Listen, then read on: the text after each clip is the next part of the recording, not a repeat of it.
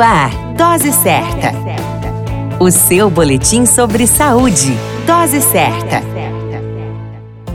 Olá, eu sou Júlio Cazé, médico de família e comunidade. Esse é o Dose Certa, seu boletim diário de notícias. E o tema de hoje é O Homem Tem Medo de Agulhas. Se observarmos no cenário diário a comparação entre medos, veremos que no que diz respeito a agulhas, os homens são os mais medrosos.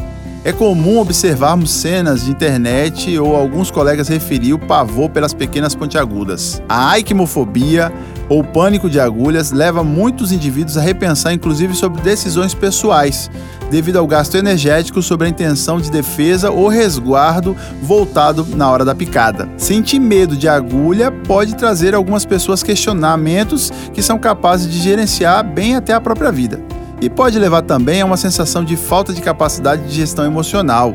Essa falta de capacidade de gerir o anseio pode refletir em necessidades diárias, que fazem os homens desistirem de ações necessárias, como realizar exames laboratoriais de rotina, tomar vacina ou injeção, e até mesmo doar sangue, realizar acupuntura ou fazer uma tatuagem.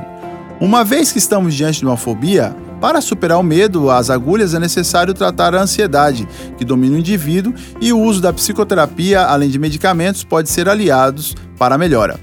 Vale dizer que 50% dos pacientes fóbicos têm recaída por não seguir o tratamento completo pelo tempo indicado, ou seja, apresentam uma melhora significativa, mas por não seguirem corretamente o tratamento, depois de um tempo voltam a apresentar algum tipo de problema vinculado ao medo.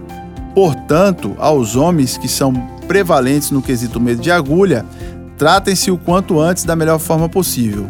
E você, tem medo de agulhas? A qualquer momento retornamos com mais informações. Esse é o Dose Certa, seu boletim diário de notícias. Eu sou Júlio Cazé, médico de família e comunidade.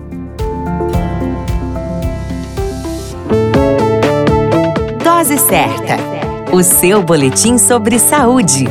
Dose Certa.